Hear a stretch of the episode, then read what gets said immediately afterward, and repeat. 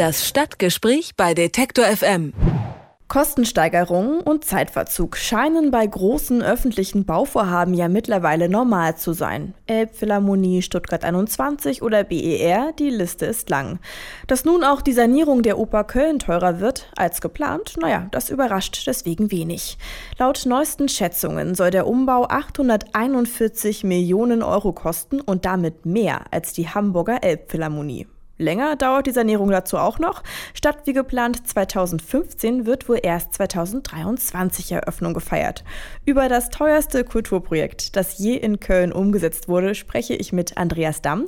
Er ist Redakteur in der Lokalredaktion des Kölner Stadtanzeigers. Schönen guten Tag, Herr Damm. Hallo. Die Sanierung der Kölner Oper ist nicht nur ein teures, sondern auch ein umfangreiches Projekt. In Köln war der ein oder andere Hörer von uns sicher schon, aber die Sanierung, naja, darüber wissen wahrscheinlich die wenigsten Bescheid. Können Sie deshalb vielleicht einmal kurz erklären, was da alles ganz konkret gemacht wird? Also im Prinzip äh, geht es um eine Generalsanierung von einer Oper, die Ende der 50er Jahre eröffnet worden ist und deren Bausubstanz, also ja, äh, höflich gesagt, etwas marode ist und äh, die Technik der alten Oper war natürlich völlig überaltet und überhaupt nicht mehr zeitgemäß. Das Schauspielhaus steht direkt daneben am Offenbachplatz. Es handelt sich also um ein Ensemble und das ist fünf Jahre jünger und ist in einem ähnlich schlechten Zustand. Äh, also Generalsanierung heißt, die Wände werden neu stabilisiert, ein vollkommen neuer äh, Brandschutz, neue Leitungen im Saal, äh, eine neue Bestuhlung, einfach alles. Im Grunde genommen eine Kernsanierung wie bei einer Wohnung. So kann man sich das vorstellen. Wenn ich das jetzt so höre, wurde diese Kernsanierung ja aber ganz schön knapp geplant. 2012 ging alles los. 2015 wollte man dann schon fertig sein. Naja, jetzt ist äh, alles etwas in die Länge gezogen. 2023 wird wohl erst wieder eröffnet. Die Kosten haben sich verdoppelt. Woran liegt denn das?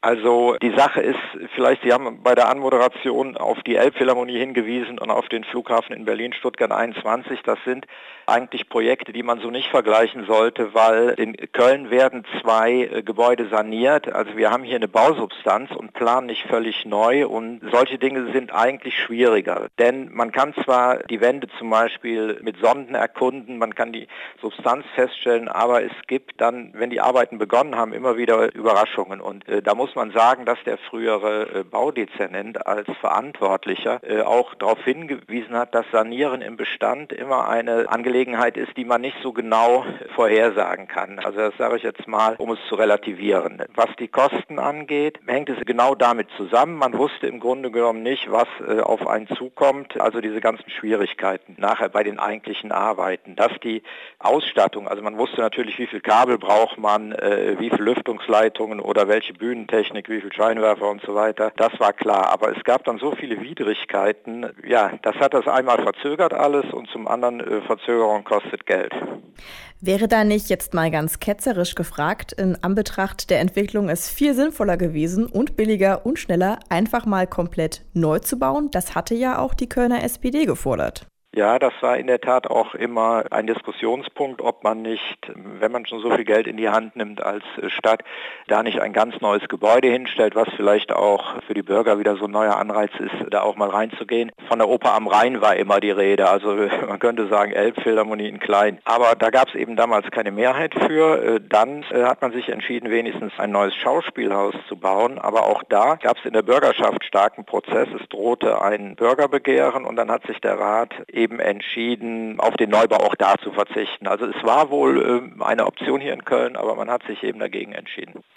Jetzt ist es gekommen, wie es ist. Eine neue Kostenschätzung wurde ja veröffentlicht und die beinhaltet auch die sogenannten Baunebenkosten. Also das heißt, dass beispielsweise auch Baukredite und die Kosten für die Ausweichspielstätten darin aufgeführt werden. Und das ist eigentlich sehr unüblich, denn meist beinhalten solche Berechnungen und Schätzungen eigentlich nur die reinen Baukosten. Warum hat sich denn die Stadt oder die Bauverantwortlichen, warum haben die sich jetzt für diesen Schritt entschieden? Glaube, damit ist die Oper in die Offensive gegangen und die wollten endlich mal was Gutes tun.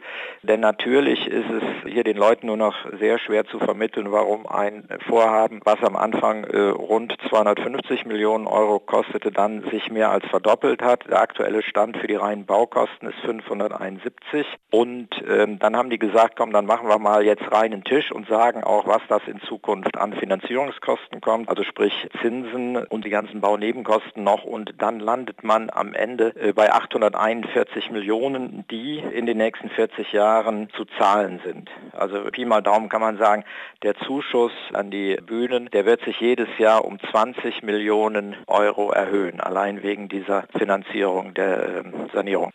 Das ist jede Menge Geld, wo ich mich abschließend noch frage, wenn dieses Bauvorhaben jetzt so teuer ist und auch teurer wird, fehlt denn der Stadt jetzt bei anderen Projekten das Geld?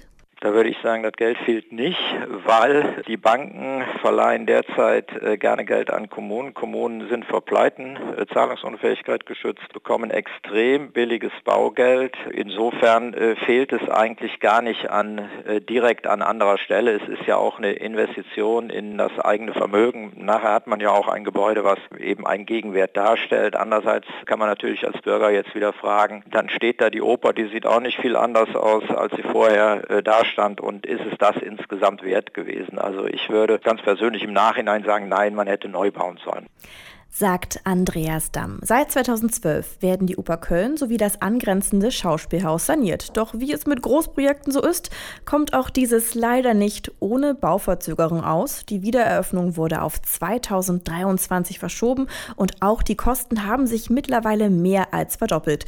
Warum? Darüber habe ich mit Andreas Damm vom Kölner Stadtanzeiger gesprochen. Vielen Dank für das Gespräch.